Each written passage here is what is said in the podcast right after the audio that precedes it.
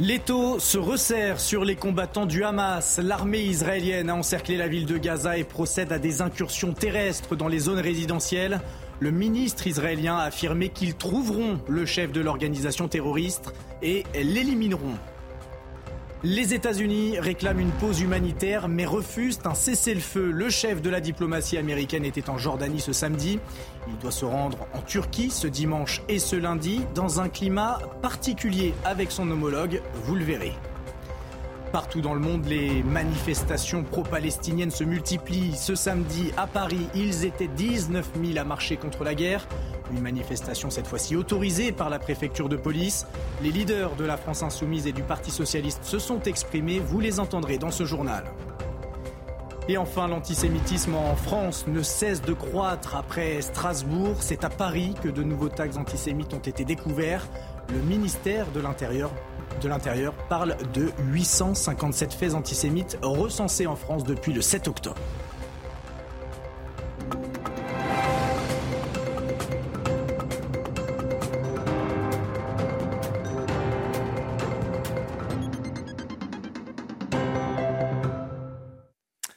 Et bonsoir à tous, ravi de vous retrouver pour votre édition de la nuit. Au Proche-Orient, l'armée israélienne resserre son étau sur le Hamas. L'État hébreu pilonne sans relâche les positions du groupe terroriste dans la bande de Gaza.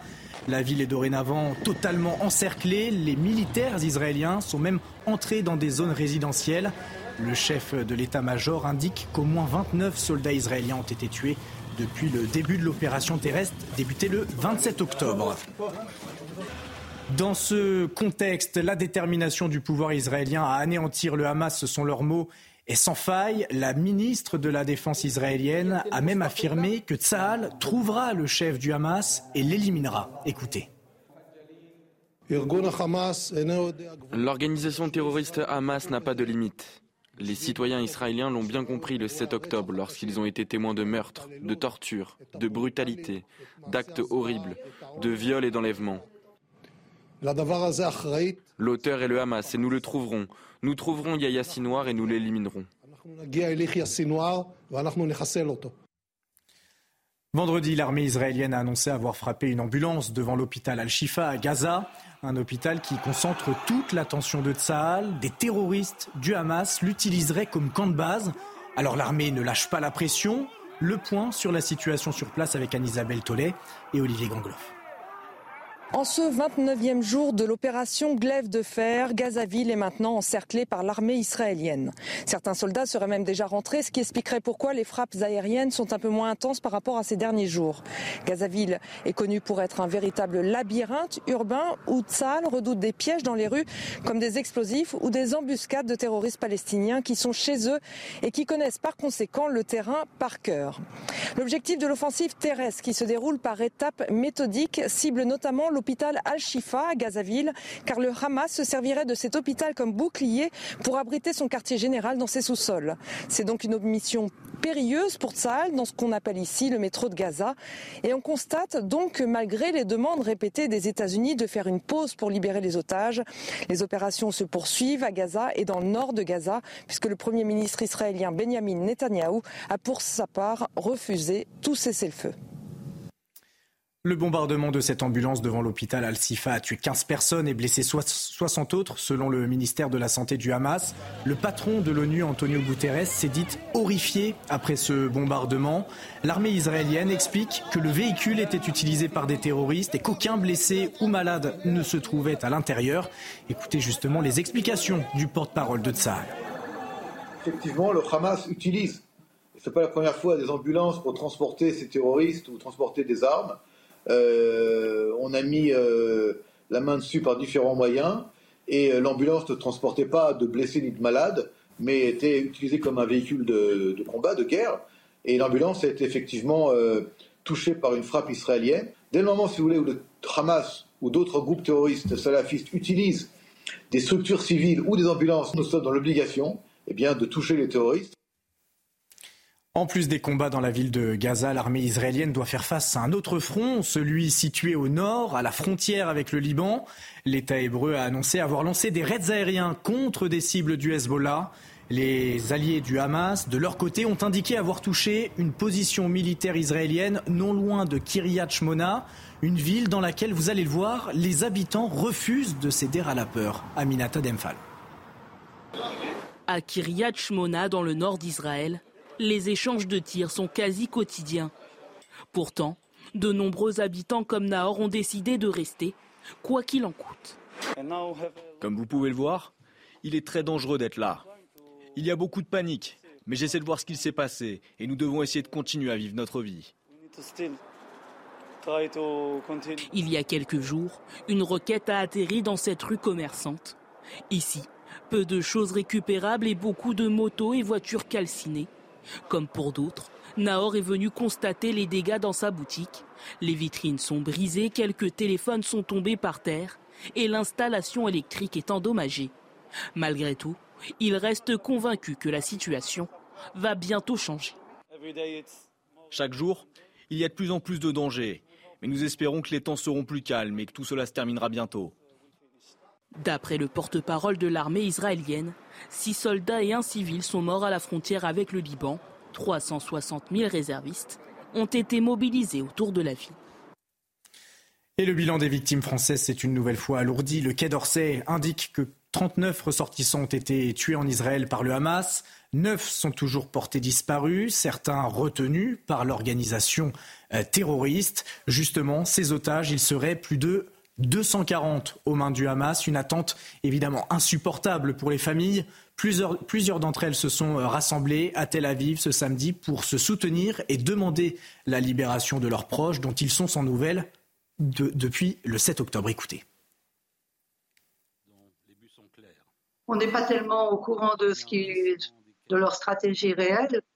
Euh, on peut rien dire de plus, c'est tout. Mais la colère monte malgré tout. Hein. Surtout, on se demande pourquoi, au bout d'un mois, aucune preuve de vie euh, n'a été donnée. Pourquoi la Croix-Rouge n'a pas fait son boulot, en fait? Euh, on parle beaucoup du côté palestinien, etc. Mais les, preuves de vie, la visite de la Croix-Rouge euh, les otages, être sûr qu'ils soient en bonne santé, qu'ils aient des médicaments. Personne n'en parle. Et pour ça, euh, les familles sont, vraiment dans la tristesse, bien sûr, mais aussi dans la colère. Anthony Blinken était en déplacement en Cisjordanie ce samedi. Le chef de la diplomatie américaine a plaidé pour des pauses humanitaires dans la bande de Gaza tout en rejetant un cessez-le-feu. Il est attendu euh, demain en Turquie dans un climat très tendu. Les informations de notre service euh, international sur place en Israël avec Harold Iman et Sacha Robin. En fin de soirée à Tel Aviv, ici autour du complexe gouvernemental de Tel Aviv qui s'appelle la Kiria, des milliers de personnes qui sont des proches des gens enlevés, des otages, Souvent, ils les connaissaient, souvent c'est même de la famille, souvent ce sont des gens rescapés des attaques. Eh bien, ces gens-là sont venus pour demander des informations sur les otages, car, selon eux, ils n'en ont pas eu. Très peu depuis le début de cette guerre. Aussi, certains préconisent un échange de prisonniers du Hamas dans les geôles israéliennes contre des otages, les otages, tous les otages. Et bien sûr, tout le monde a pour slogan tous pour tous, comme c'est indiqué sur cette affiche, et aussi Netanyahou, ramenez-les à la maison. Donc, finalement, la ligne gouvernementale d'obtenir la libération par la victoire ne fait pas du tout l'unanimité chez ces manifestants et très peu de ministres osent s'approcher de ce genre d'événement par peur de se faire huer. Dans ce contexte tendu, la Turquie rappelle son ambassadeur en Israël. Le président Erdogan a également affirmé qu'il coupait tout contact avec le Premier ministre Netanyahou après la riposte d'Israël sur la bande de Gaza et le refus d'un cessez-le-feu de la part de l'État hébreu. Erdogan pourrait rencontrer le chef de la diplomatie américaine Anthony Blinken à l'occasion de son déplacement à Ankara ce dimanche et ce lundi. Les manifestations pro-palestiniennes se multiplient partout dans le monde. Des milliers de personnes ont défilé euh, dans plusieurs grandes villes. Sur ces images à Istanbul, en Turquie, en Iran, en Allemagne ou encore au Royaume-Uni, où ils étaient 30 000 rassemblés dans les rues de Londres. Et à Paris, justement, ce samedi, ils étaient 19 000 personnes à marcher contre la guerre. Une manifestation pro-palestinienne autorisée par la préfecture de police de Paris, dans laquelle se trouvaient bon nombre d'associations, mais également des élus de la France insoumise. Jean-Luc Mélenchon a d'ailleurs pris la parole, comme vous allez l'entendre dans son reportage de Célia Gruyère.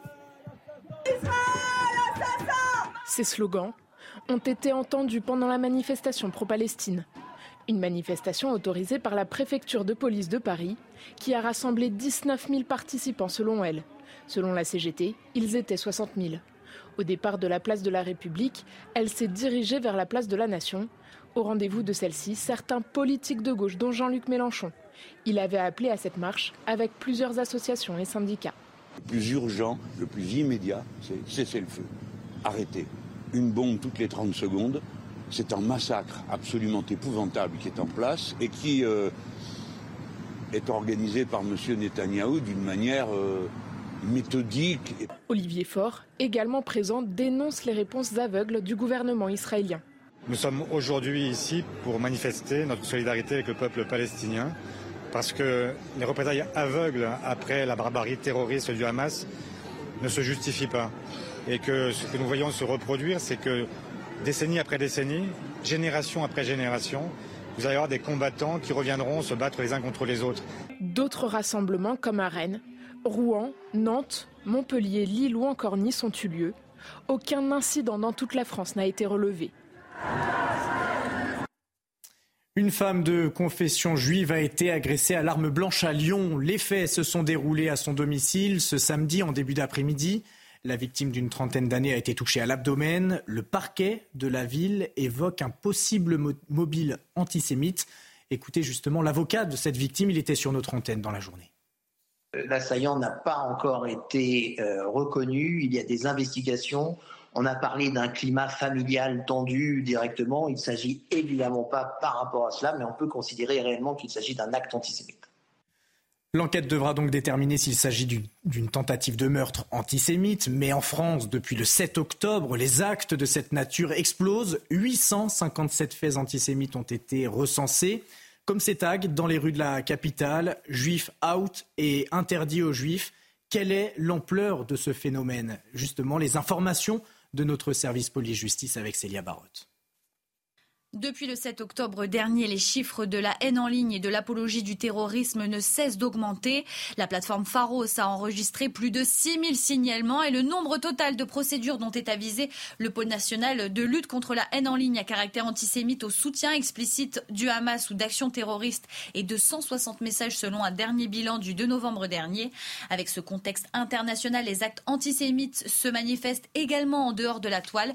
887 événements ou incidents sur la voie publique ont été recensés en France et cela a donné lieu à 442 interpellations. Alors si on veut être un peu plus précis et donner quelques exemples à Paris, ce vendredi le parquet a été avisé d'une vidéo sur les réseaux sociaux sur laquelle une femme demande si les bébés dans le four ont été euh, préparés. Une enquête pour apologie du terrorisme a donc été ouverte. La veille, un homme alcoolisé a été interpellé rue des Rosiers pour avoir proféré des menaces. Il y a aussi cette découverte d'une soixantaine d'étoiles de David taguées sur des murs du 14e arrondissement. La sûreté territoriale du 75 est désormais saisi de l'enquête. Du côté de la réponse judiciaire, l'injure publique à raison de l'appartenance, de la non-appartenance réelle ou supposée à une ethnie est réprimée de 6 mois de prison et 22 500 euros d'amende. La diffamation publique est un délit réprimé d'une peine d'un an de prison et 45 000 euros d'amende. Il y a aussi 5 ans de prison pour des faits de provocation et une infraction terroriste, une peine qui peut aller jusqu'à 7 ans lorsque l'infraction est commise sur Internet. Anne Hidalgo a-t-elle déserté Paris Depuis trois semaines, la maire de la capitale est en déplacement à Tahiti, officiellement pour visiter le site des JO 2024, sauf que selon le Parisien, l'édile socialiste ne s'y est pas rendue. Elle s'octroierait même des vacances dans les îles du Pacifique. Les explications de Sarah Varny. Un voyage qui ne passe pas inaperçu. La maire de Paris n'a pas été vue dans la capitale depuis près de trois semaines. En cause, un double déplacement en Nouvelle-Calédonie et Polynésie française d'une délégation de six personnes pour visiter les sites olympiques. À Tahiti, la maire devait se rendre sur le site qui accueillera les épreuves de surf des JO 2024. Mais selon nos confrères du Parisien, elle ne s'est finalement pas rendue sur le site de Teahupo, préférant se faire représenter par son adjoint au sport en raison du climat de tension sur place. Mais son voyage ne s'arrête pas là. Anne Hidalgo a prolongé son déplacement à ses frais dans les îles pour des vacances à titre privé.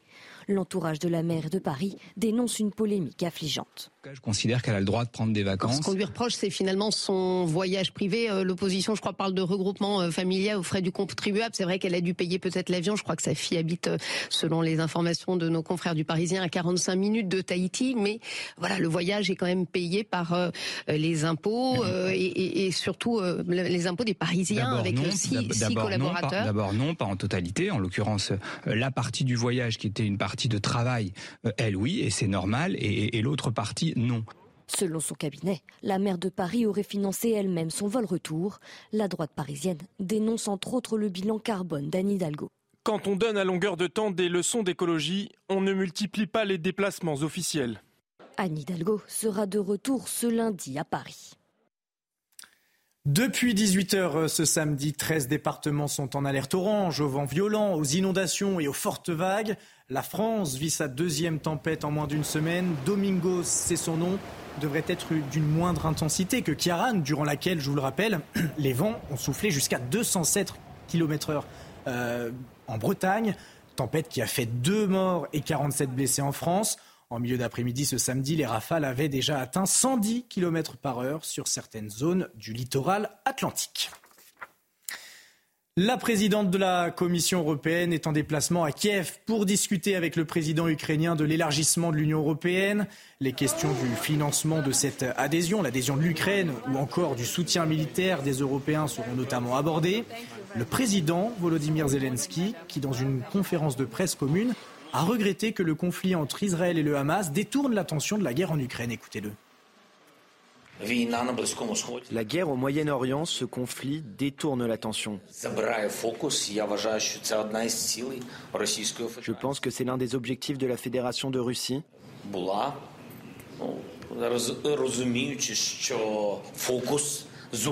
Elle a compris que l'attention se porterait moins sur l'Ukraine.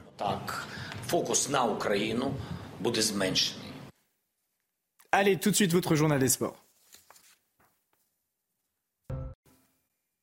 Et on commence ce journal des sports avec du football et la deuxième journée de Ligue 1. Six jours après le caillassage du, bus pardon, lyonnais, le stade Vélodrome accueillait la rencontre Marseille-Lille. Aucun incident en dehors du terrain et aucun but dans le jeu. Les deux équipes se sont quittées sur le score de 0 à 0.